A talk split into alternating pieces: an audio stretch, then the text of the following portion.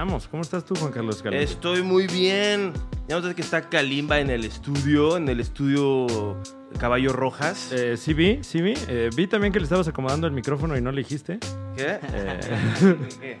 ¿Que, que se lo estaba acomodando? eh, sí, bueno, fue así como...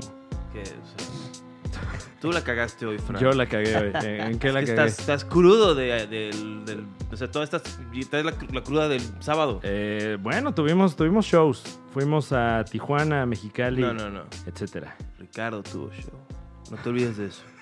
Ricardo Bueno. tuvo show. Sí, pero yo también, yo también estoy de tour. Yo también estoy de tour. Eh, eh, Fran Evia, el humorista del futuro. Todas las fechas en franevia.com. Pero esa no fue fecha del humorista. No, del futuro. pero Ese me- fue del humorista del presente. Me tomé un, break de mi tour para acompañar a Ricardo. Farrell en su tour.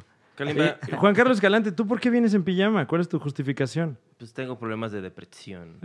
O sea, no- o sea, Kalimba parece que viene de los Teen Choice Awards y este y yo parece que vengo de Yo ver que- los Teen Yo Choice que de los. Teen Tops, dije ya. vale. de los Black Jeans. Sí, sí, sí. Se puso peor, no, chido. Así es, damas y caballeros. Bienvenidos al Super Show. Está genial. Mi nombre es Fran Evia, Juan Carlos Escalante aquí ediendo eh, junto a nosotros y estamos de manteles Estoy largos. ediendo. Porque está con nosotros el buen Kalimba. Fuerte el aplauso. ¡Ey! Eh, ¿Por qué no aplaudes? Ahí estoy, ahí Esto estoy, porque ahí estoy, estoy. me, dio, me dio ansiedad que no estaba bien ubicado el No, micrófono perfecto, del señor perfecto. Kalimba. Pero todo es móvil, todo es móvil. Kalimba. Kajala, Kajali. Kajal, discúlpame. Está bien, sonó Ay, más, ma- sonó más este, folclórico. Como me dijiste tú.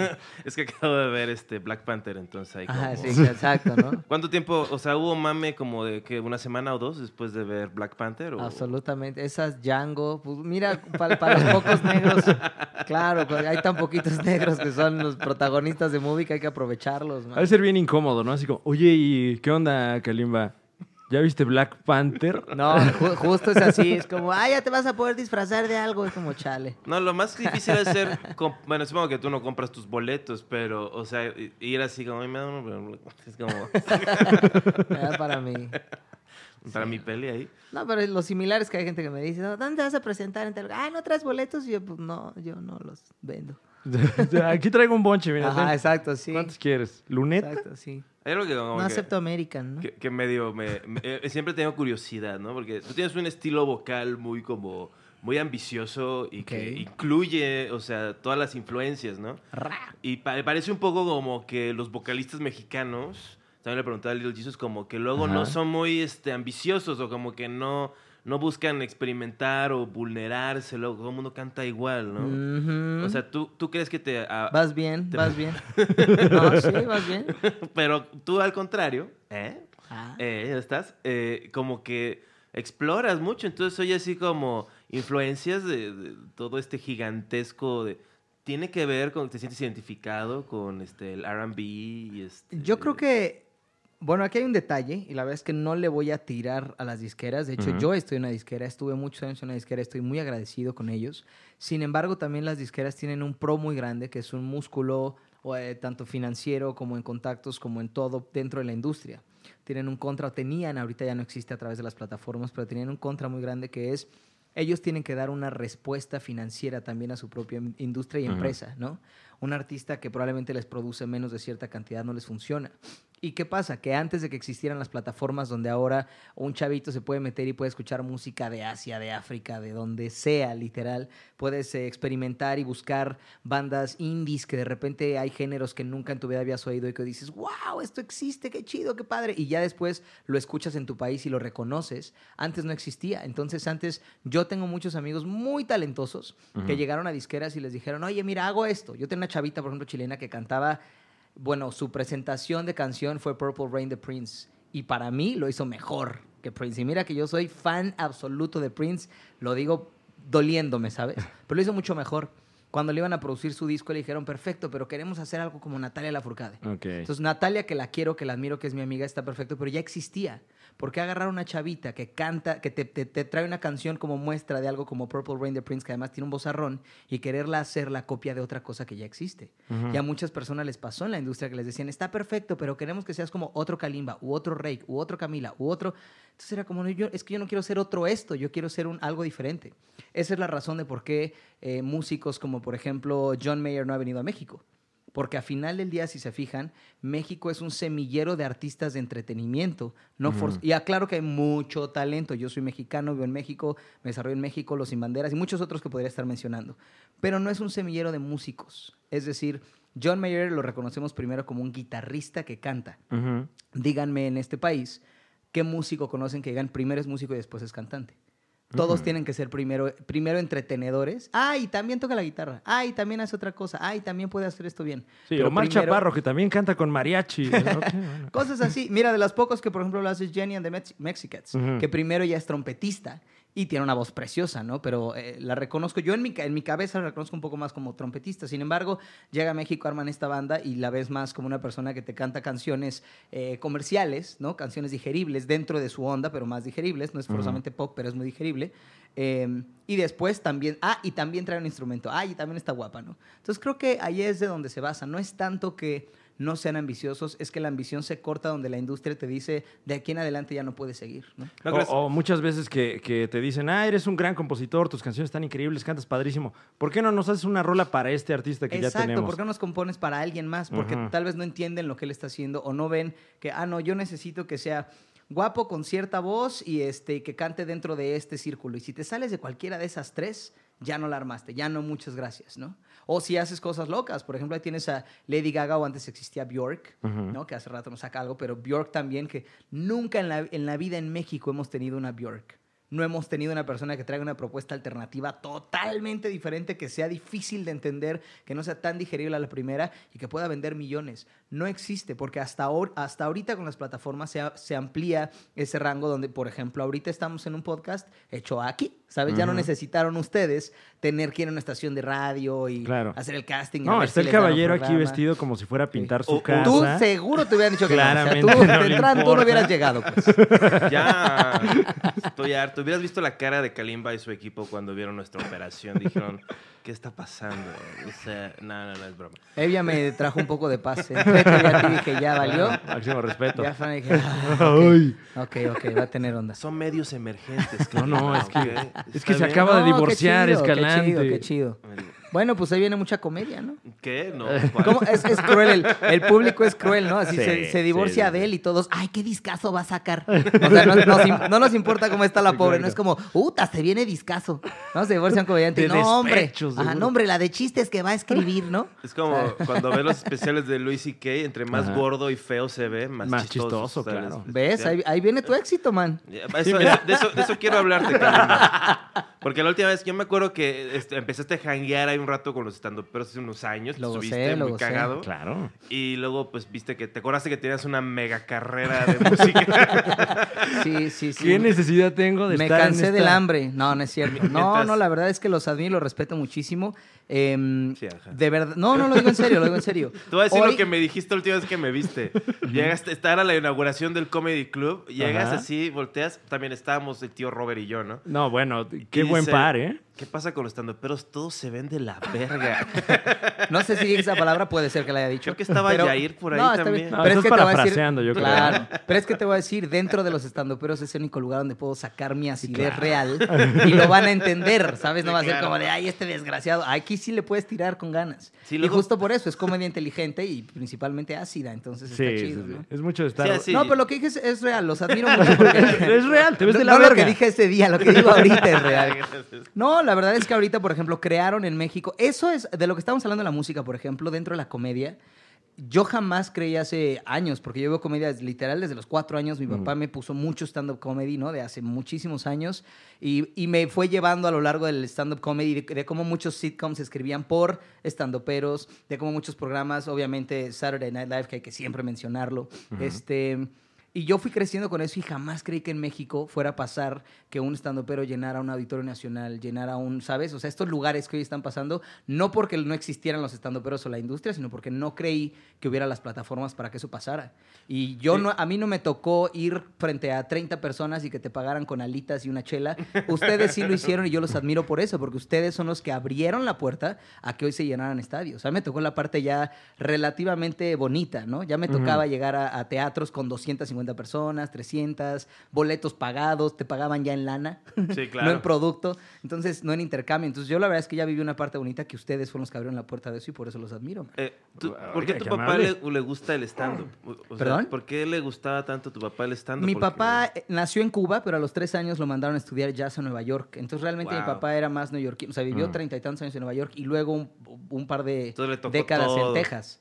Entonces sí, realmente mi papá era más gringo que otra cosa, ¿no? O sea, sí le tocó así el stand-up. O sea, no- sí- Richard Pryor y Eddie Murphy, y este, o sea, sí, pues sí, todos los de hace un friego de años. Perdón por eso, igual es muy como historia engarzada, pero ¿por, Ujú. qué, ¿por qué luego en México? O sea, ¿por- Porque, ah, porque acá vivía su mamá y la vino a visitar. Su mamá lo mandó, literalmente lo mandó al súper y en el súper se encontró en el área de arroz a mi mamá. Se enamoró, se quedó en México y se regresaron a Texas. Mi hermana nació en Texas y tres meses antes de que naciera en Texas dijo mi mamá, no, vamos a joderle la vida al hijo que sigue y se vino acá. No, no es cierto. no, yo amo México mucho y la verdad es que está chido. Y- Pero se vinieron para acá y ya nació. Interesante también la, la afición que comparten tus padres por el arroz. O sea, que se hayan encontrado- Totalmente, Ah, ¿no? el arroz. Sí, sí, sí, exacto. ¿Cómo se canción? Pues en el arroz. entonces tu mamá... El negrito en el arroz. Mira, justamente ahí. Ahí encontró mi mamá y mi papá, fíjate. Porque estuve como estoqueando tu familia antes de Qué venir, bárbaro. así me metí en Instagram de tu hermana. Ok. este- Sí, empezaste mal, ¿no? De nada, Sí. me dijo, voy a toquear por donde empiezo, ¿no?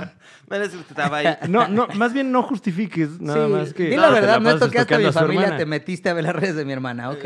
No, pues, estaba viendo qué onda. Sí, claro, claro. Y, este, y vi Estabas que se puso, crudo. Se puso de- su, su Instagram es la, la mulata. La mulata marichal. Este, pero igual es, no sé cómo preguntar esto, pero... Pregúntalo cómo ¿Qué? es. O sea, ¿tu mamá es blanca? Mi mamá es blanca. Ah, Mi mamá o sea, es muy blanca de ojos claros, muy Wow. blanca. De hecho, era güera, güera. Ya sabes que, bueno, después de unos años, cuando vives bajo el sol, ya la piel se pigmenta un poco, ya no eres tan blanco. Pero mi mamá de adolescente era blanca de leche, o sea, era realmente güera de que se le veían las venas. Y tiene ojos claros. Mi abuelo tenía un ojo azul y un ojo verde. Entonces mi mamá depende de la ropa que se ponga, le cambian los ojos de color. Wow. No te- Pero yo, yo así descubro a mis amigos de toda la vida. ¿eh? Me encuentro mucha gente que ahora, obviamente, que soy una figura popular. Mucha, ah, yo te conocí de chiquito. Y mi pregunta así, el cuestionario es, ah, sí, a ver, ¿de qué color es mi mamá? Si le dan, entonces digo, ah, no, sí, sí me conoció de chavito. Sí, de ahí, de ahí Ok. parte el Yo también le pregunto eso a la gente, pero por otras razones. ¿Qué? Eh, ¿Qué le preguntas a la gente? ¿De qué color es mi mamá? Pero- Ah, Pero para ver si la What? encuentras o qué. También. Pero entonces andas acá. eh, ¿No les tocó así como mucha mamada, mucha culerez aquí? Porque no sé si- Fíjate que, bueno, no sé si no nos tocó, porque mi abuelo, mi abuelastro en realidad, mi abuela se divorció en Cuba y se vino a vivir a México y se casó con un escritor llamado Juan de la Cabada.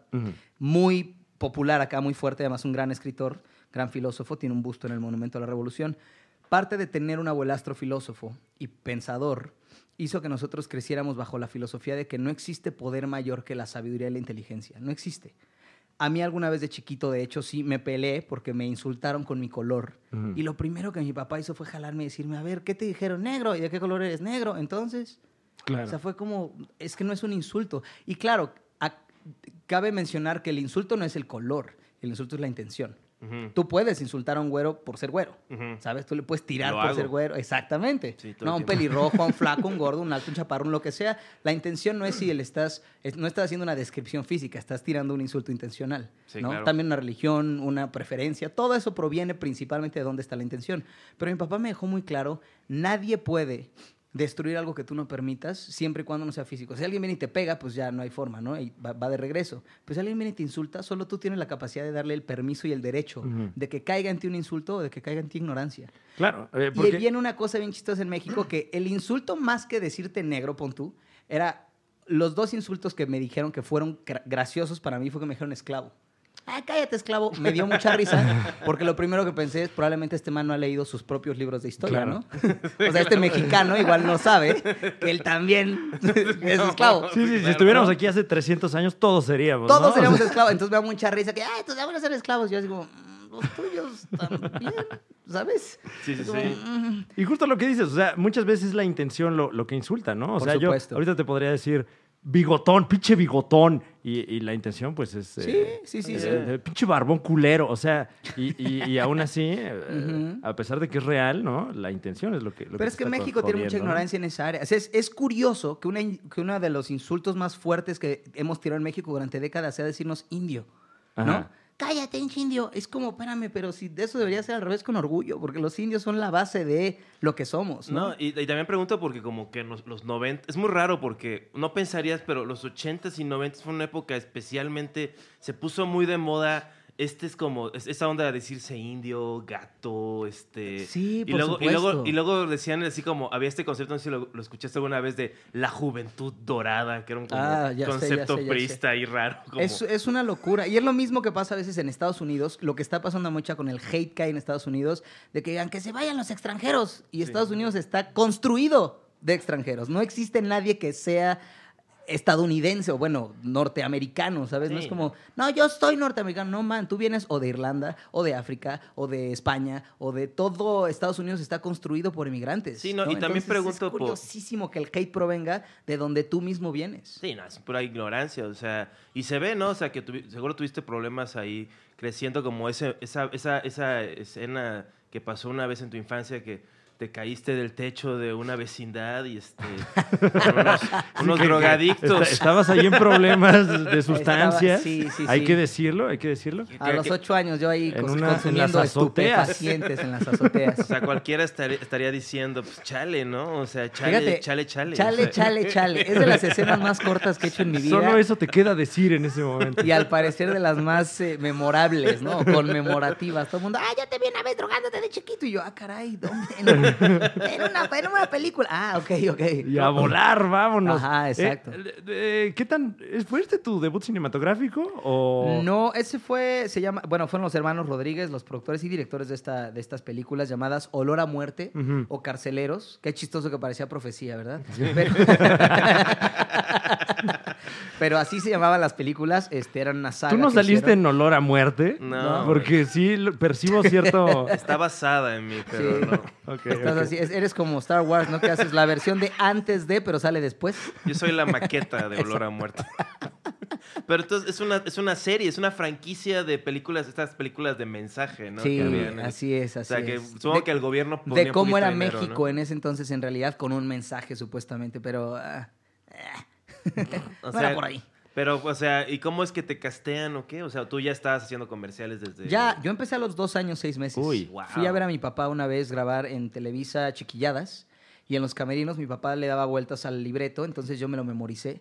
Y cuando mi papá salió a grabar, yo detrás de cámaras repetí todo el libreto. Y a mi, al pollo, que era el productor de, Chiquilladas, le llamó mucho la atención que un niño de dos años se memorizara un libreto. Le dijo, tu hijo estaría perfecto, ya que se puede aprender todos los diálogos, estaría perfecto para que viniera a Chiquilladas, a Chispas de Chocolate y a hacer más series. Me preguntaron, oye, te están invitando, ¿esto lo quieres hacer? No tengo la manera porque me preguntaron, yo tenía dos Ajá. años, seis meses, insisto.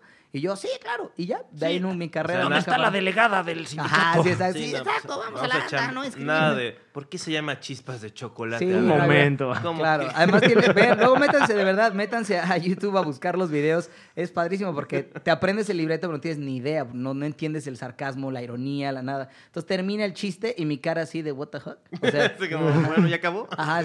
Y, y la cámara, ya sabes que siempre los de Televisa quieren react, ¿no? Se quedan contigo así ocho segundos. A ver, para hacemos reacciones, reacciones. Ajá, reacción Tres, de niño de dos, seis años, cortamos. que no- de dos años que no entiende nada. así. Entonces tu papá, este, músico, actor. Actor, Es- músico, actor, productor. Wow. ¿qué Me acabo de. Ayer estaba limpiando mi casa, literalmente. Estoy sacando muchas cosas porque a veces arrumbamos ahí. Y encontré en una caja corbatas de mi papá, eh, cables de sus guitarras y unos zapatos de tap. Y había Uf. olvidado que mi papá bailó tap muchos años. Wow. Los voy a enmarcar, los voy a poner en mi casa, de hecho. Unos zapatitos de tap de mi jefe. No, y ahí, ahí sí tienes este, unos pantalones acá para. sí, es lo que iba a Juan decir. Carlos Ah, Escalante. un, este, Te iba a decir las corbatas, playa. pero vi que no. no. Para el juzgado ya lo que... Ahí tengo una que siempre me saca de la La de La siempre, de ¿no? siempre, sí. Sí, ¿no? Exacto. Oye, Bien pues- pensado. Lleva la rota para que no haya manutención. Oye, pero, pero bueno, No tengo ni para... ni para mi corbata. Exacto. Este es de clip, mire. Este, sí, mire.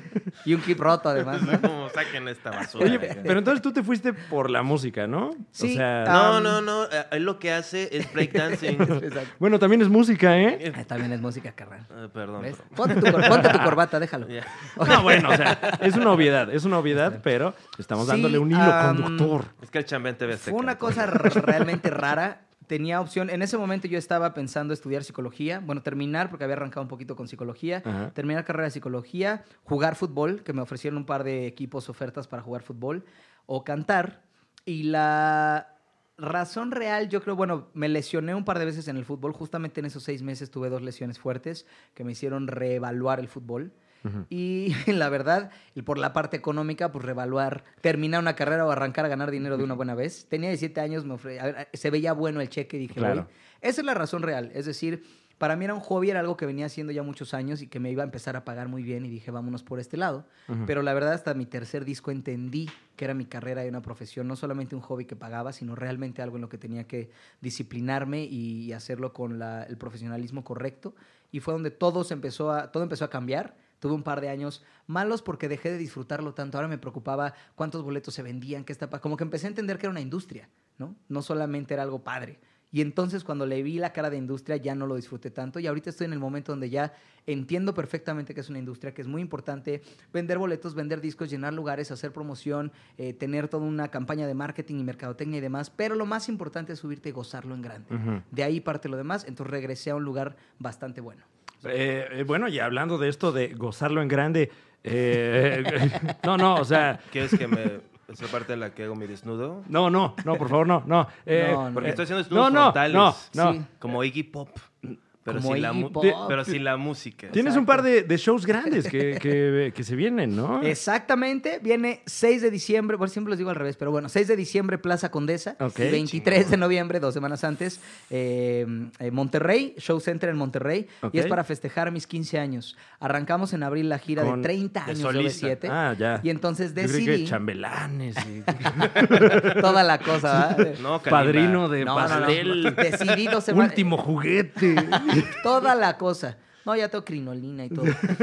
Pero este, sí, decidí antes de que arrancara la gira de OV7 de 30 años, para que no se me pase mi festejo, cerrar la gira de Somos Muchos y Venimos Todos, que empezó hace un año justamente en Monterrey, cerrarla de la misma manera como empezamos. Eh, Monterrey y Ciudad de México. Queríamos todavía hacer Guadalajara, que así se hizo también este año, pero creo que ya no va a dar tiempo porque arranca lo de OV7. Sin embargo, Monterrey CD MX sí nos dio tiempo y ahí vamos a festejar. Va a haber invitados, que son sorpresa, no os puedo decir, pero va a haber grandes invitados. Estoy muy emocionado.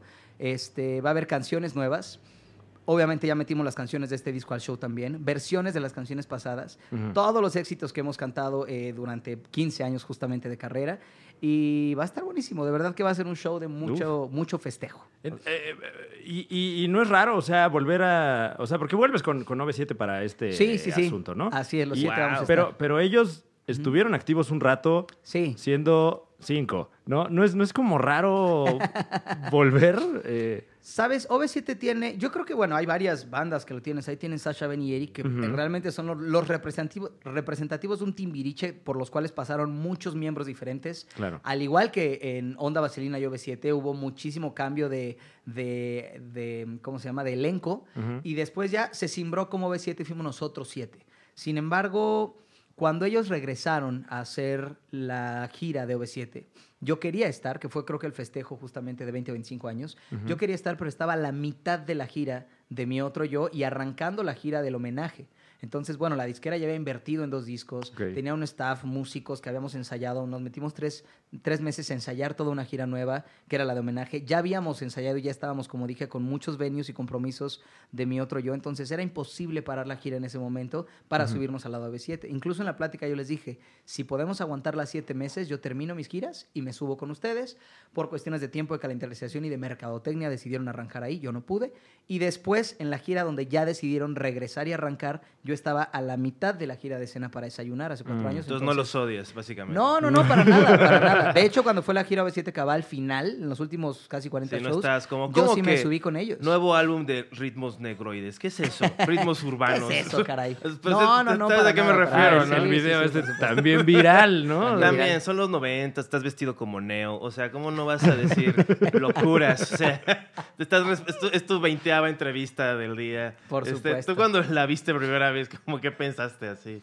No, pues, mira, ya el mundo yo creo que tiene cosas tan únicas y tan, tan graciosas que por eso se vuelven virales, que ya estamos, ya nos volvimos en este, este punto donde lo que venga ya lo aceptas, ¿no? Y Claro. además, o te ríes, o lo retuiteas, o lo reenvías a alguien, o, o lo disfrutas como va. ¿no? ¿Era, era Ari? Este, Era Ari. Sí, era, pues, también. Es que, es que fue. Yo creo que no, no. Seguro no se esperaban el mega exitazo que iba a ser OV7. O sea, porque la onda vaselina era un éxito, Claro. pero OV7 o sea, Sí, fue saltó hito, ¿no?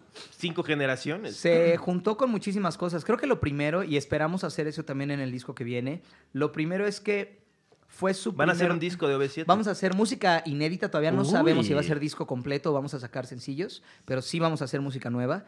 Y yo creo que lo primero fue que cuando les tocó ya volar solos, porque estuvieron con Julissa muchos años, lo primero que pensaron fue, no queremos copiar. O sea, si ya nos toca ver qué tenemos, arriesguémonos, ya tomamos el riesgo. Y yo creo que no les fue nada fácil separarse justamente de Julie, de Julissa, Ujú. porque ella fue la que montó Onda Vaselina, la que los unió, la que les enseñó y nos enseñó tantas cosas, la que realmente creó este grupo y lo que existe hoy. Sí, les enseñó a hacer una factura. Este, a- Todo, todo, sí, literal. Entonces, por un lado, la parte profesional, eh, no nos conocemos todavía con grupos sin un manager de cabecera que sí se sabe la industria. Por otro lado, en la parte personal le teníamos y le tenemos mucho amor a Yuli. Yo no estuve cuando les tocó separarse, pero ellos que lo vivieron sé que les costó en el corazón mucho. Pero si ya tomaron ese riesgo, si ya tomaron esa decisión que fue fuerte, ahora no pensamos llegar a la industria para copiar a nadie. Si ya nos arriesgamos en lo más fuerte que fue separarnos, ahora tomemos otro riesgo que es vamos a reinventarnos en la música. Mm. Los grandes de la música, Justin Timberlake, Bruno Mars, Madonna, hoy en día Ed Sheeran, Justin Bieber. O sea, salió el primero día vamos a Justin Bieber, pero salió su tercer disco con ritmos que hoy estamos escuchando ya 10 años después, un montón más, producido por unos productores espectaculares, DJs, otros chavitos nuevos. Y todo el mundo entonces ya dijo, wow, Justin Bieber es un genio, ¿no? Ay, a Porque- mí desde siempre me gustó. Ajá, a mí ¿eh? siempre me... Yo eh, no decía, pero...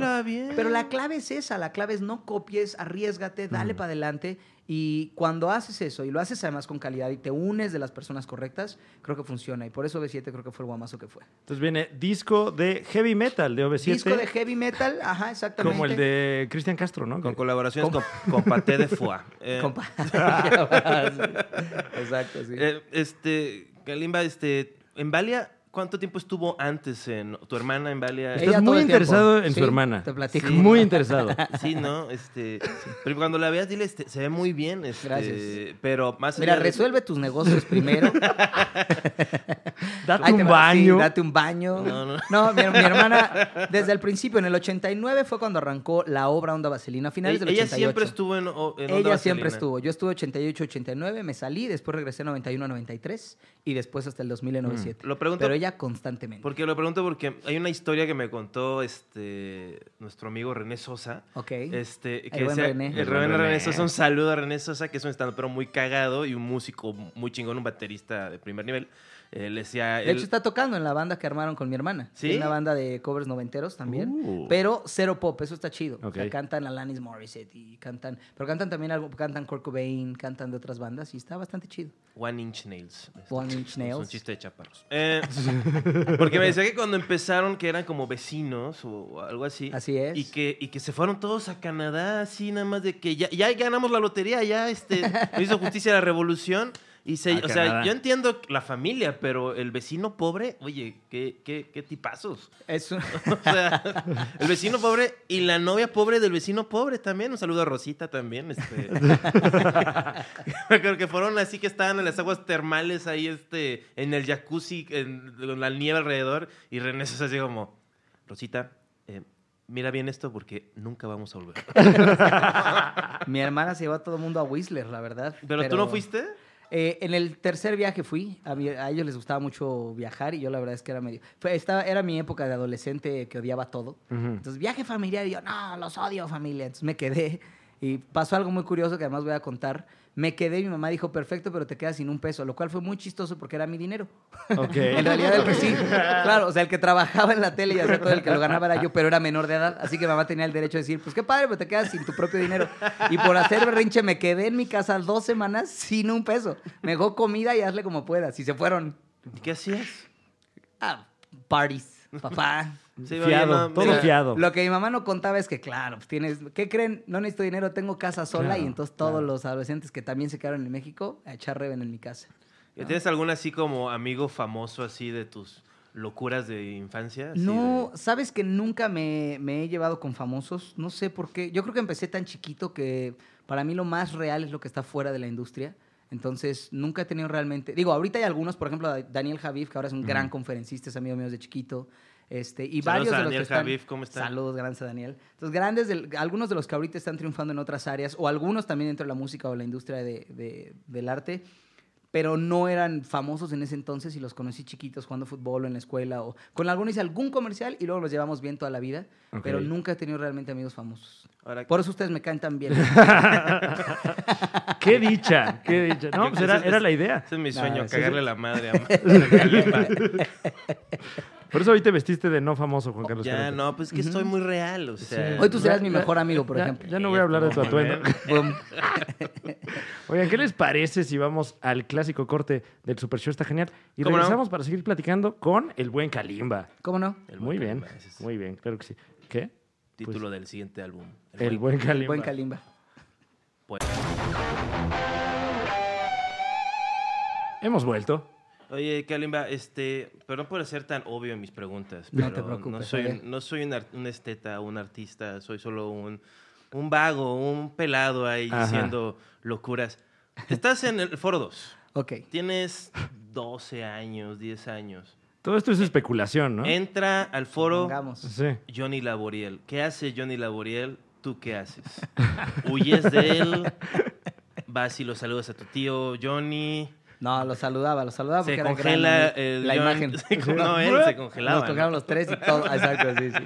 Wow, wow. no, lo saludaba porque era gran amigo de mi papá. Obviamente, por ejemplo, en Chispas de Chocolate era una... ¿Qué era chispas de chocolate? Era un programa de comedia negro. En México eso está espectacular. Era como Ujú. BET, la versión mexicana, ¿no? Este, por si no saben por ahí, es Black Entertainment Television, por cierto. Y por si no saben inglés, como tú, Juan, es la-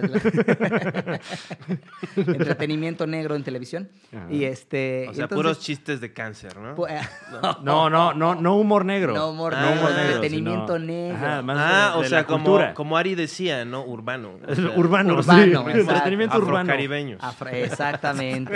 Entonces había puro negro en la, en la Entonces, ¿quiénes, serie. ¿quiénes eran los, este, estas, este, eh, Híjole, no me acuerdo muchos. Estaba Ah, mi tía, mi tía Julia, por ejemplo, Julia Marichal. Estaba la hermana de Johnny, estaba Ella Laboriel, estaba Johnny, estaba mi papá, estaban eh, Pierre, que pues, la verdad es que después ya, ya no hizo mucho en la industria, pero se llamaba Pierre. Estuvo, creo que de chico, no estoy 100% seguro si estuvo Jan Duvergier también. Este, pero bueno, pues los 46 negros que había en México, ahí estaban. Imagínate ser el 47, qué, qué mala Sí, sí, onda. ya, Ay, soy el único que no no. quedó. Ajá, y, y pues ya se regresó a recoger algodón. O sea, ¿sí te tocó hacer así algún sketch así de, wow, esto no está nada woke? O sea, de... Eh, bueno, es que la ¿Dónde tele... está mi, este, mi Sí, pues las escribían. mi- Sí, de hecho, el 70% de los chistes eran o de tribus o de cosas muy básicas, ¿no? Era una comedia muy básica negra. Pero me da gusto, me da gusto que haya existido hasta cierto No, punto. y además estaban chambeando, ¿no? Eso es lo que, o sea, y- Mira, y, y ese era como uno de los principios donde yo veo que el- el- esta parte del stand-up existe, de esta comedia eh, un poquito más ácida existe, que es burlarte de ciertas cosas que estaban pasando, porque esto fue hace 30 años. Entonces, en los 80s, pues todavía existía mucha cultura de que el negro venía del esclavo, o era el sirviente, o era el esto, o era el aquello. Entonces, dentro de esa misma temática, se hacían chistes de lo mismo. O del color, ¿sabes? De, no sé, comer chocolate, te muerde los dedos, toda esta cosa. Sí, claro. Y pues sí, a mí me da mucha risa, está chido. Yo creo que al revés, algo que muestra que no te insulta es reírte de lo mismo. ¿No? Sí, pues, si soy gordo no quepo en todos lados. Así es, es la realidad, entonces me río. Si soy chaparrito y yo soy chaparrito, pues no me dejan subir o no me dejan subir algunos juegos, ¿no? En los- te ríes de eso. Soy muy alto, pues también no quepo en todos lados. Te, te ríes de eso. Soy muy blanco, pues en la pared blanca me pierdo o en el sol charoleo. Ríete de lo que sea, porque no es... Está bien que seas gordo, que seas alto, que seas bajo, que estás... Mientras estés sano y estés bien, no importa si tienes hueso ancho, alto, bajo, divi- disfrútalo, ¿no? Además de que, como decías, pues en México no hay una alta concentración de, de- de gente de raza negra, ¿no? No. Entonces es más como, ay, qué simpático. O sea, Hay, Claro. sí, hay, pero lo que pasa es que, tam- o sea, no hay muchísima, pero hay luego más de lo que la gente Ah, bueno, piensa. sí, Pero salimos de sí. noche. Entonces no, no, no saben cuántos somos. Es Se lo ponen chido. un disfraz para Ah, ir no, pero, o sea, por ejemplo- No, más bien no nos ponemos nada. Sí, y no, no te enteras. sí, claro. o sea, pero siempre es más como, es que creo yo que la gente en México es, eh, somos, ¿no? Como muy burdos. claro. Y más bien como no sueles ver gente negra en, en, en general. Sí. Siempre es como, ay, ok, ah, mi, mi día es diferente ahora que... que Bueno, veo a alguien de hasta entre raza. nosotros de raza negro no- negra nos pasa. Hace poco le comentaba a mi novia que es muy chistoso ir caminando y cuando dos negros nos cruzamos en la calle nos saludamos, aunque nunca en tu vida lo hayas visto, lo vas a ver. Es como otro, ¿sabes? Entonces vas caminando y es como, como, como chicano, nomás es con el cuellito y la cabeza de, Ok. hey, hey, y te sigues. O sea, nos reconocimos, ¿no? Hay Y- otro negro por ahí y ya te sigues. ¿Y has Pero eso sí pasa, ¿eh? ¿Y has es jangueado con este, personas negras en Estados Unidos? Sí, de- Sí, sí, totalmente, Y- totalmente. Y, te dan, este, te, te, te incluyen, te dan el credo. O sea, Me te- incluyen, pero yo tengo que cuidar a veces mi humor alrededor de ellos, porque acá no hay tabú, o como dije, yo dentro de una familia pensante no viví un tabú negro, pero allá sí hay. O sea, ya hacerle tanto chiste a ser negro llega a un punto donde hasta los mismos negros es como, no, no, no, no, you cross the line. O sea, hasta aquí te puedes reír, lo que sigue ya es en serio. Sí, porque aquí es cábula, pero allá. No, allá, los policías allá se mueren. ponen- sí, allá sí se mueren por ser de color, allá sí los apalean, allá sí los meten en la cárcel sin haber hecho nada, aquí también. Curiosamente al negro, ¿no? Sí, o sea, aquí bueno. justamente también. Pero, pero sí, eso es. Entonces, allá sí te- tengo que medir un poquito. O mis amigos acá en México me dicen negro, de, o sea, pues negro, ¿no? ¿Qué onda, negro? ¿Cómo estás? A veces nos vamos a Estados Unidos y se tienen que acordar de no gritar. Estamos en la tienda y, oye, negro, ¿ya viste? Y todos nos friseamos así de, uy, ya se armó. Entonces tenemos que cuidar esa parte porque acá pues somos mexas y así nos llevamos, pero allá sí, sí existe este tabú, entonces hay que cuidarlo más. Sí, como que, como que por lo menos ellos son más sensibles, pero tienen como esta como unión supuesta, ¿no? Como por lo menos cultural. Sí, y O además sea- aquí solo hay una palabra, negro y negro y se acabó. Ujú. Allá existían el nigger, nigga, ¿no? Maniga o the nigger o the negro también. Entonces hubo distintos términos que eran bastante despectivos. Entonces, pues sí, por eso hay que cuidar mucho más otras cosas. Entonces el nuevo disco, somos muchos y venimos todos. Y venimos todos, exacto. Este, que significa, se refiere a quiénes son estos muchas personas, los, la, la- Todos. la- la- toda la gente que está diciendo, o sea, tú vas, tú no puedes ir a un, a una, una discoteca, a un antro o a un restaurante, lo que sea. Dice, hay un 70% de que voy a oír mi voz salir de ahí. O sea, en el súper, en, el, en aeropuerto. están poniendo el así como finales del siglo XX. Va a salir, va a, salir, ¿no? Mira, Es- el Somos Muchos ref- se refiere, y hoy hay un ejemplo perfecto y es Bolivia. Bolivia para mí es el ejemplo de somos muchos y venimos todos. Es juntémonos, unámonos, hagamos raza, hagamos sociedad, pongámonos de acuerdo y vamos a cambiar lo que sea. En mi caso, eh, yo fui independiente durante cuatro años por decisión. Yo fui el que le pidió a mi carta de retiro a la disquera pasada porque quería hacer lo mismo que hizo B7 igual después de varios años con Julisa. Yo también dije, "Oh, quiero saber quién soy sin que alguien me esté diciendo para dónde ir. Desde OV7, obviamente OV7 mismo y los managers de OV7 era vayan para acá, vamos para acá, hacemos esto. Termino OV7, arranca mi carrera y ahora mi disquera pasada y mi manager pasado era "Vam- vas a hacer esto, vas a venir por acá, tu sencillo va a ser este. Claro que yo opinaba, pero siempre la última palabra la tenían ellos. Y un día dije, ¿qué pasa si la última palabra la tengo yo? Quiero saber para dónde va. Entonces, cuando me desprendo de una disquera major, descubro que hay unos gastos que yo no podía ni cubrir. Uy. Descubro que hay contactos que a mí, a mí no me levantan el teléfono, me lo levantan de cuates. ¿Qué onda, negrito? ¿Cómo estás? Pero ya de, oye, quiero cerrar un deal. Era, no, pues es que yo lo cierro con una oficina, una agencia, un management. Sí, sí, eh, no con el tengo yo mi proveedor nada más. Exactamente, cosas por el estilo. Y entonces eh, me encuentro con todo esto y en ese momento honestamente pensé, aunque regresara con la cola entre las patas, y no lo hice, no fue por orgullo, no lo hice porque quería aprender y pasar este momento, pero dije, ¿qué hago ahora? Regreso con la cola entre las patas con la disquera y les digo, ¿qué creen? ¿Se acuerdan de mi capricho? Pues no funcionó. Busco otra disquera y también van a saber que ahí ando rogando porque no me salió el chistecito, o le echo ganas. Entonces le eché muchas ganas. Me encantó que haya vivido eso y lo digo como es. Efectivamente hubiera regresado con la cola entre las patas y efectivamente no crean que fue triunfo, triunfo desde un principio y descubrí que mi club de fans, los promotores, los productores, eh, los directores de eh, empresas, de programas de televisión, de las estaciones de radio, todos me dijeron, Negrito, tú siempre has hecho una- un trabajo espectacular, te queremos y te admiramos, las puertas aquí están abiertas, ¿para dónde? Y yo dije, wow cosas que yo no esperé que se me eh, puertas que no esperaba que se me abrieran, puertas que a veces tienen que pasar por un protocolo y un proceso de la industria. A mí se saltaban el protocolo para que yo pudiera estar en esos festivales, en esos lugares. Por eso para mí se llama Somos Muchos y Venimos Todos. A lo que voy es, creo que en México, y a ustedes ahorita también, y lo dije hace rato, los admiro, son la prueba de eso, de no decir, uy, pero es que si no estoy en una estación de radio, ¿cómo le voy a hacer? Pues compra tus micros, ahorra, chambéale y compras tú tus micros, y ahorra que chambéale, cómprate una compu, esta está bien fregona, la estoy viendo. Oye, qué amable. Pero no tiene tiene que ser. Tiene Puede ser una 15 co- años. No, pero es eso, no, no tiene que ser ni nueva, puede ser una compusada que te, que te sirva, una consolita y te pones a hablar con el público y llega a los corazones y di algo que muchos querramos escuchar. Somos muchos y venimos todos y entonces algo va a pasar. Esa es la clave, que no nos quedemos siendo mexicanos que ponemos peros a por qué no estamos triunfando siendo exitosos. No, y sobre ¿No? todo, eh, muy chido lo que dices que, que la gente dice, conocemos tu trabajo, te hemos visto crecer y sabemos que chambeas chido y tienes la puerta abierta y que te dijeron, Kalimba, no tienes por qué hacer stand-up. O sea, ya, por favor, no te expongas a eso. No, la verdad lo hice con, con mucho gusto y la razón por la cual no he hecho stand-up otra vez, que cada vez que los voy a ver me muero de ganas de subirme al escenario, es porque respeto mucho su trabajo también y creo que ustedes están, no lo creo, lo sé, ustedes están escribiendo constantemente, desechando mucho de lo que no funciona y repitiendo mucho de lo que, que funciona para poderte subir a hacer una rutina de 3, 5, 13, 20 minutos, 40 minutos, una hora, hora y media. Tienes que haber desechado muchas cosas, como yo para hacer un disco de 10 canciones, desecho 60. Claro. Entonces, si no tengo el tiempo de escribir y de tomármelo primero con el profesionalismo y la seriedad correcta para hacer reír, no me voy a subir a decir, ah, pues como soy Kalimba y ya jalo gente, me voy a subir a hacer una porquería y ya con eso. Igual vale", podría ser ¿no? algo intermedio, ¿no? Yo siempre soy muy fan de, o sea, como John Mayer es una gran, es- que es amigo de la comedia. Ah, por supuesto. y que es chistoso, pero no tiene esa presión de, bueno, ahí vas, ¿no? O sea, date. O ah, sea, claro, sí, sí, no- sí, sí. He escrito un par de cositas ahí tengo unas chiquillas que de repente Salame, por ejemplo, lo fui a ver el otro día, me dijo, man, súbete tres minutos. Dije, va, porque sé que tenía lo suficiente para esos tres minutos. Claro. Porque No, lo he practicado un y, y poquito y tenías tu ¿no? rutina, yo recuerdo que era muy cagada. Estaba buena, exacto. Entonces hay cositas que tengo y o cositas sea, nuevas. Entonces tú solo chambeas con comediantes negros. ya. Solamente, con- sí, pero si le hablas a Salame, nos hacemos algo Va, va, juntos, va, man. sin pedos, sin pedos. Ok. Ahorita le hablo.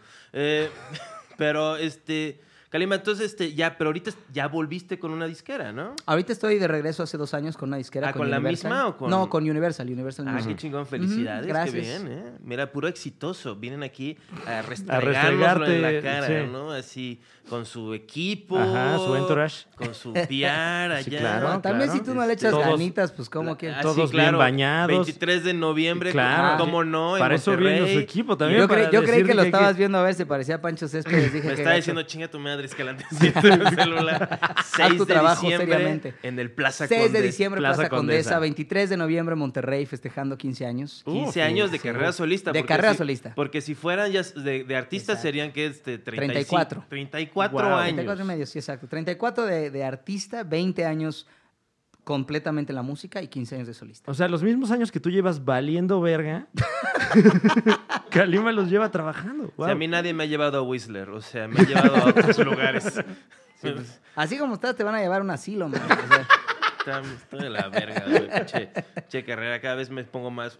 O sea, cuando sea ex- este, exitoso alguna vez, Ajá. ya voy a estar ya completamente gordo. Y Pero yo siento que le estás echando ganas para que se vea que te la estás pasando mal, ¿sabes cómo? O sea, él tiene su café en taza y tú tienes hasta tu vaso así gacho de, miren, mi café de antiantier. Mira, o sea. mira, mira, ya, ya está el de piar. No, no le tires a las marcas. Igual. No, no, no cuál, la marca Por eso no dije el vaso. mira, ¿qué por eso tal no es? dije el vaso. Oye, hagamos un jingle para No, no, K, no. para que Kalimba, Circle K, no mames. No, por Dios. Y pum. Yo no sé, mi amor, ¿qué hago? No bebiendo café del Circle K, ¿no? Qué horrible. Una canción, ¿no? ¿Qué pedo? Eh, ya nos echamos encima al Circle K.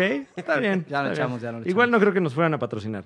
Eh, ¿Qué dijiste? Que, que haga una jingle de, de café ¿Cómo, cómo de te atreves a querer hacerlo máquina? chambear aquí? Claro, sí, la tuya. ¿no? Pues es que no, le pedimos que trajera su guitarra, pero trajo la de aquí, la... No, mira, esto, esta La- me la encontré aquí. bastante linda.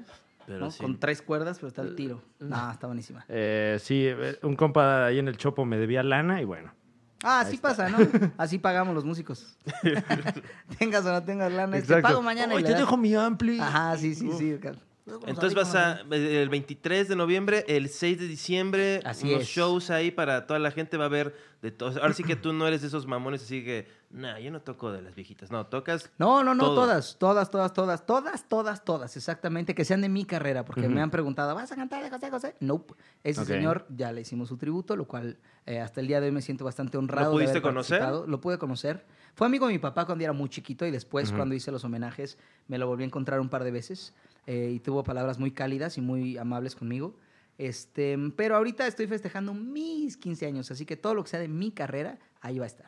Y también este, lo que me interesaba, porque es, como, como que no hay, supongo que igual estás de acuerdo que como que es un secreto, ¿no? Todo lo que sucede de estas megas estrellas que, que pues, yo en la secundaria era como el soundtrack de, de mi vida, pero nunca sabes realmente qué está pasando, cómo, cómo la están pasando, ¿no? Es O muy sea, cierto. Cuando tú entraste a, a- ¿Tú entraste a Onda Vaselina o a OV7? Estuve en Onda Vaselina en el, en el disco Vaquero.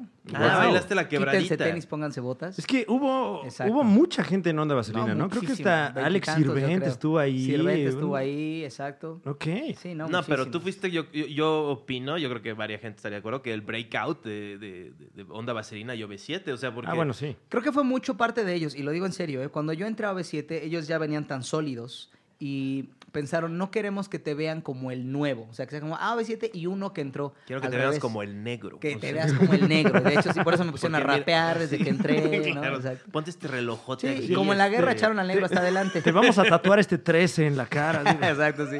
Ponte bling Y bling. tú- y- porque se nota así al escuchar las canciones, o sea, yo creo que este en los éxitos, o sea, se nota que tienes una pues, no sé si la expresión textura vocal o color o como se llame, ¿Color? de, de voz, pues. Este, sí, color literal. sí, o sea, diferente a los de tus compañeros que cantan todos, pero tú sí, o sea, lo que hablábamos al principio, este, sí ibas como a unos, este, como belts, así. Bueno, eso este, viene directamente de mis raíces. Al final del día, como dije, mi papá negro, eh, estudiado y criado en Nueva York y Texas, cantó country, blues, jazz. Entonces, desde chiquito yo escuchaba una música diferente y eso hace que también mi timbre o mi sello sea un poquito diferente, ¿no? Eh, cuando creces escuchando, si yo cantara música probablemente más blanca o más latina en. Estados Unidos también tendría un sello diferente, porque allá todos cantan más hacia lo negroide, y entonces llegas tú con otro tono, con otro color, con Y otras... estás como el Ari ¿no? diciendo Y negroide. este es viceversa, negroide. Bueno, él sí puede. Sí, pues casi es. ¿Podrías cantar más caucasoide, por favor? y tú, este, tu sonido asiático está excelente. O sea, tú, tú la primera vez, ¿te acuerdas la primera vez que fuiste a, a cantar con, o sea, como, y se los voy a enseñar como yo canto, ¿no? O sea, les voy No, a... de hecho, eh, le agradezco infinitamente a Paul Forat, porque cuando empezamos a grabar el disco de CD00, que fue el primer disco de OV7, Ujú. yo estaba buscando cantar más como lo que escuchaba en radio y casi no escuchaba radio, pero de repente le puse en ese entonces y estaban mucho Benny Barra, Alex. Eric Rubin, este, bueno, Onda Vaselina que ya estaba sonando, Cabá. Entonces yo dije, quiero, pues quiero sonar así, quiero hacer bien mi chamba. Y llegó Paul Forat, que era el IR de Sony, y me dijo, no man, tú ya tienes un color de voz, tú ya tienes un timbre diferente, aprovechalo, explótalo. Queremos de hecho eso, queremos que saques ese timbre para que traigas una frescura dentro de lo que se está haciendo. Y entonces fueron ellos los que me dijeron, explota más lo que tú has estado escuchando. Curiosamente, mientras grabábamos el disco de V7, pop, super pop, pop, pop, pop, yo estaba escuchando Onyx, estaba escuchando eh, eh, Snoop Dogg, que estaba en su... Un Bueno, saludo a Fedro estaba Star. escuchando mucho a... Eh, máximo a respeto al Dogg. Snoop. Estaba escuchando mucha música negra, justamente. eh, entonces, pues era muy. Notorious B.I.G. traía muchísimo y Tupac. Y traía mucha música en los audífonos. ¿No rapeaste en 97 o No, sí? ah, siento que en el pecho la locura de este amor, nena, pero ya sabes. Ah, claro. Sí, claro, muy, muy onda mexa Sí, de ese entonces, ¿no? mex- mexa. Entonces- ¿Alguna vez, o sea, eh, eh, siendo que consumías Mm. eh, este tipo de música, nunca pensaste, ay, pues igual? ¿Sabes? Yo- Igual entro yo hip hop. tengo discos, y esto es real. Yo tengo discos de hace 15, bueno, es más, tengo discos de hace ah, 24 años, o tengo Ujú. canciones que hice hace 24 años y después con mi estudio eh, desde hace 18 años, 15 años de urbano. Tengo discos de hip hop, tengo discos de mucha música negra, latina y americana, hechos para mí. Porque Ok. cuando, eh, cuando empecé a poner mi estudio, compraba programas de sonidos y mi manera de probar los sonidos era producir canciones. Entonces compraba un nuevo, eh, un nuevo paquete con 20 sonidos y con esos 20 sonidos hacía un disco de 7, 8 canciones y todos iban hacia el rap, todos iban hacia el hip hop, todos iban hacia lo urbano. Entonces ahí los tengo guardados, tengo como 8 discos en mi casa de Órale. música mía en español y en inglés. eh, se llaman Spider-Man invertido. Todos. Pero no lo- pero qué no es- cabrón, porque e- es más o menos una onda como la de Prince, que, que justo dices que es una influencia. Prince hacía discos para él. Para él. Y hay como 50 discos de Prince que nadie ha escuchado. es. Entonces ahí en el estudio yo tengo un montón de discos míos de otros géneros, que tengo unos de country, tengo Ajá. discos de alternativo, tengo discos míos de otras cosas, que la, cosas como Jack Johnson también, ¿no? Mucho más eh, chill. Y ahí están. Entonces ahí tengo discos de electrónica con mi voz, o sea, de, de house vocal, donde yo metía la voz, porque probaba sonidos haciendo distintas cosas y cantando encima. Entonces tengo discos de todo, pero para mí. ¿Y, y alguna vez piensas, sacar al- algo de este material? O Mira, plano- me gustaría, eh, me gustaría en algún momento, tal vez en unos años más, literalmente hacer como una gira de capricho y decir, ok, voy a parar el pop un ratito y quiero enseñarles qué hago yo para mí. Y sé que probablemente no sea la gira de llenar estadios, pero no me importaría hacer una gira para 50, 100 personas por lugar y, es- ¿sabes? A la gente que diga, "Ah, mira, eso también me gusta de Kalimba, entonces que lo compartamos, solo por sacarlo y que no se quede guardado, pero bueno, todo tiene su tiempo. Ahorita voy a hacer mucho pop, porque voy con el festejo de los 15 años de popero. Ah, creí que ibas a decir, ahorita voy a hacer mucho dinero. mucho dinero para poder hacer eso, ¿no? Sí, sí, sí. Sí, porque esa a joyería no es barata. o sea, No, barata no. Es, es la idea, ¿no? ¿Nunca te has hecho tu, tu grill así de, así de, "Ah, ese me mi grill"? No, la verdad es que no. Yo creo que algún día Kanye West dijo, este, dijo, hay de negros a negros. Lo dijo, lo dijo Kanye West.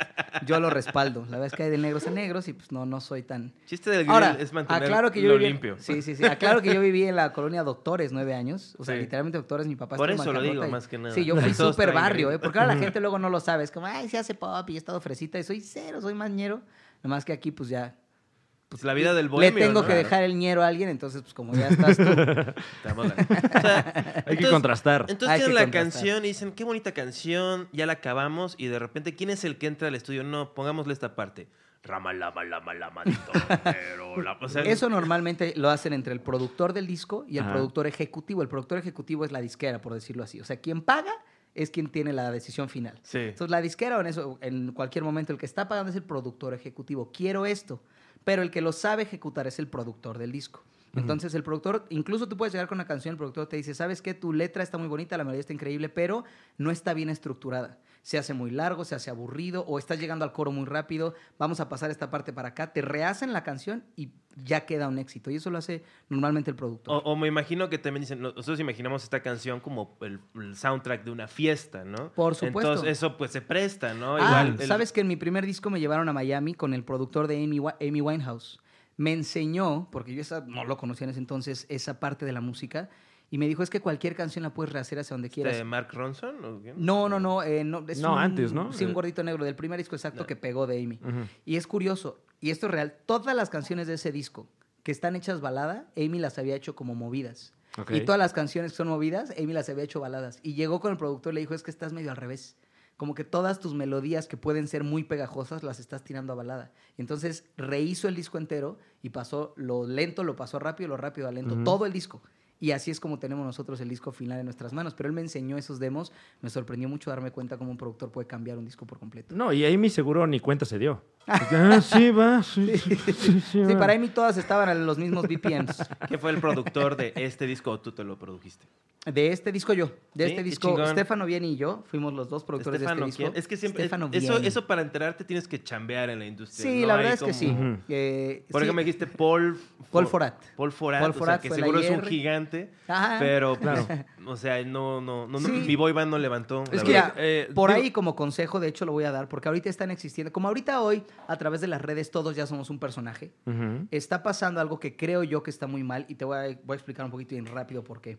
Hoy todas las personas que trabajan en la industria detrás de un artista ya quieren también tener un renombre público. Eso está mal porque el producto final es el artista y no lo digo porque yo lo sea.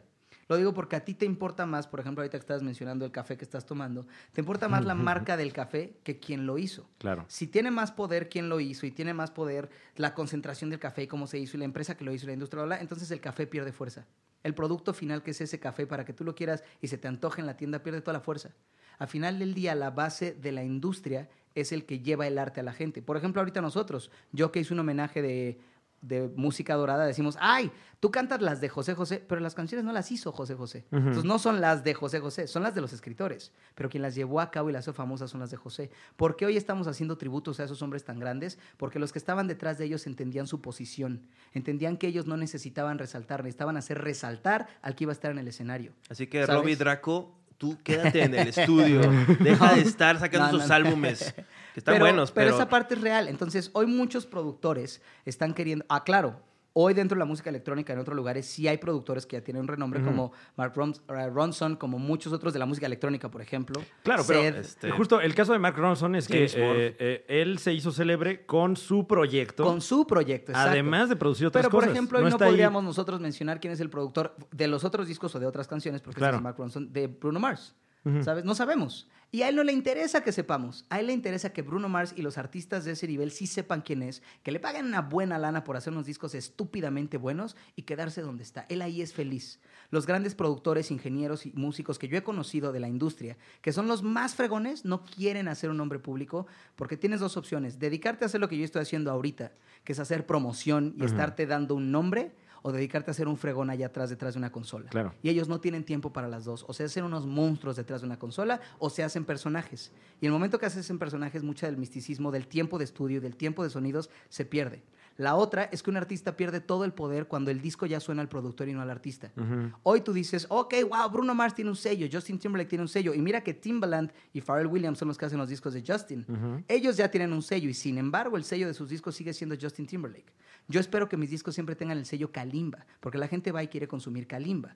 El día que digan el disco suena a el productor, Kalimba se perdió.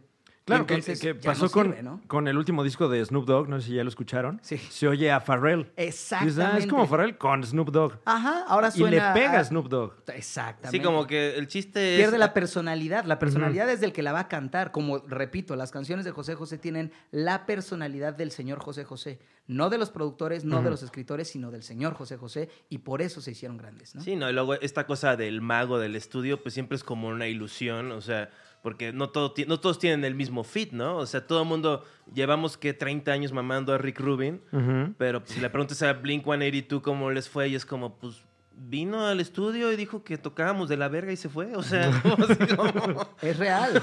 Sí, lo dijiste y bien. nos cobró un millón, o sea, Sí, como- Exactamente. Dice, pero ahí está su nombre en el disco, ¿no? Y sale bueno en la entrevista y Ajá, estás ajá. alimentando al Es- monstruo. ese es el, preci- precisamente el nombre al que yo me refiero. Yo tengo una disquera y se me acercan muchos chavitos de repente y me dicen, oye, esto es real, ya terminé mi disco.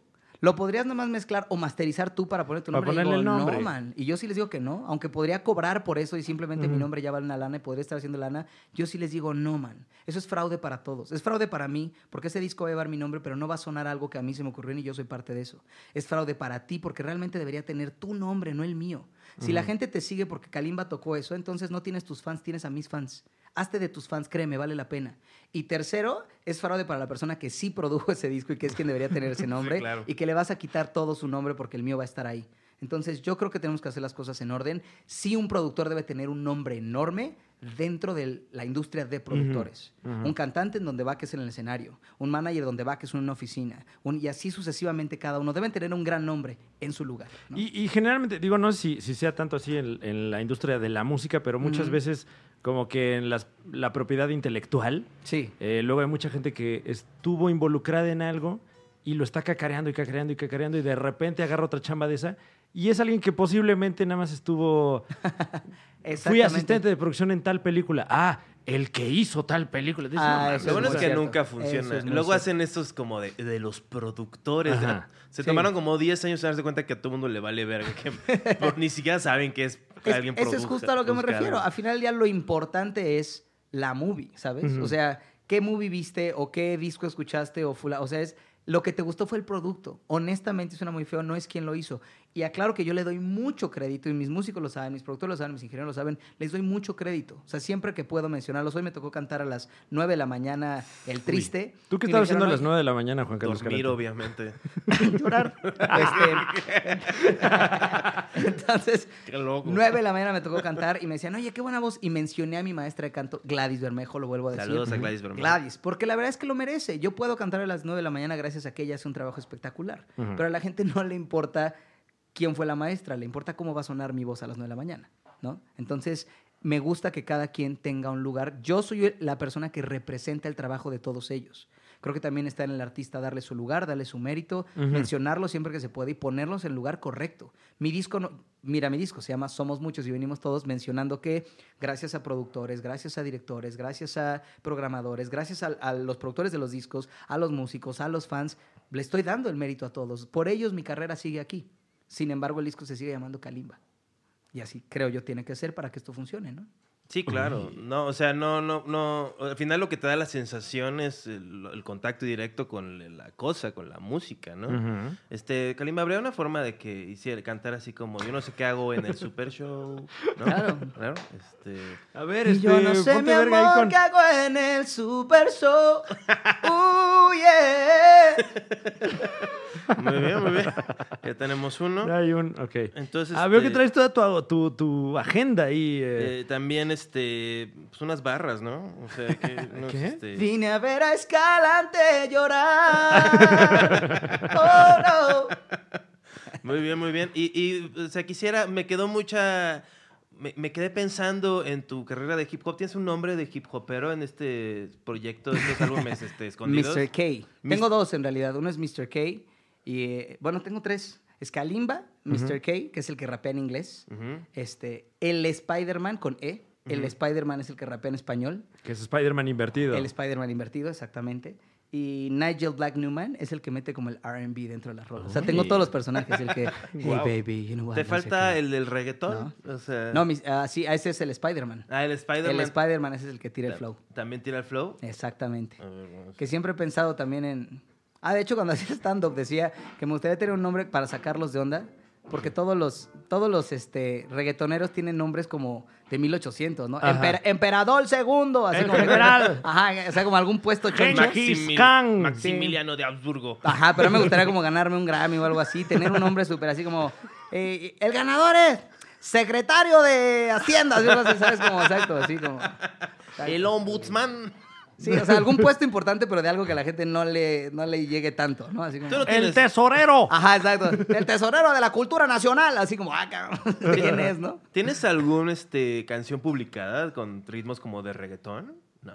No, nada, nada, nada, nada. Este, fí- en mi disco, en el segundo disco Negro Claro, hice una canción que se llama Volverá, que esa canción ya traía justamente todo el beat urbano. Si se va, volverá, y su amor sensual llegará a quedarse conmigo si se va.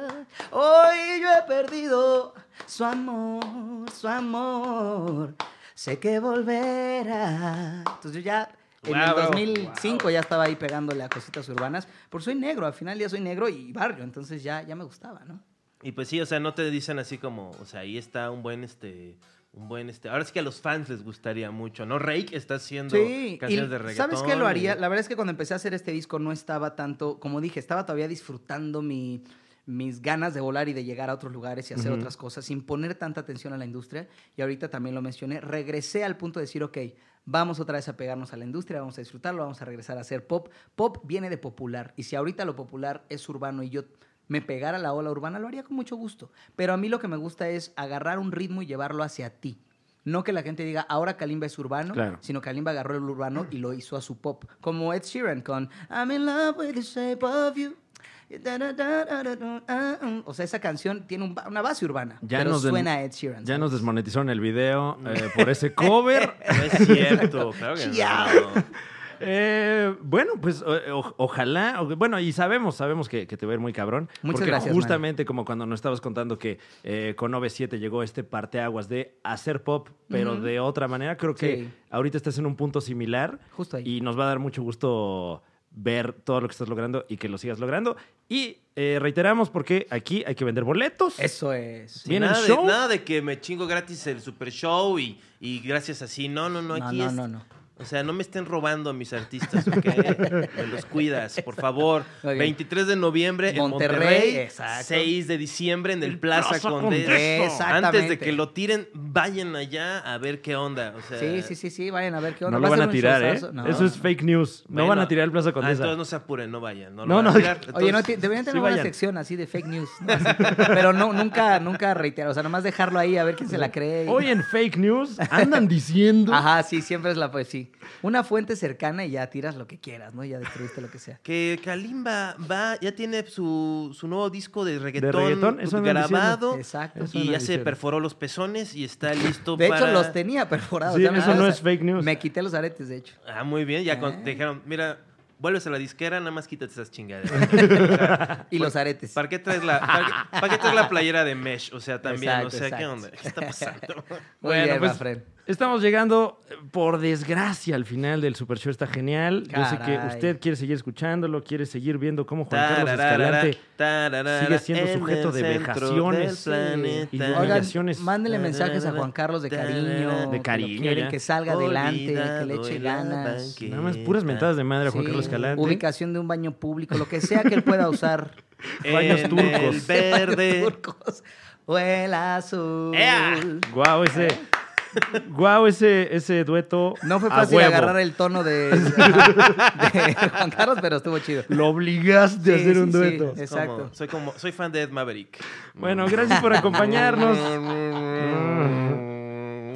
Eh, mi nombre es Franevia. Si quieren ver mis fechas, en mi página franevia.com estamos de tour con el humorista del futuro, Juan Carlos Escalante.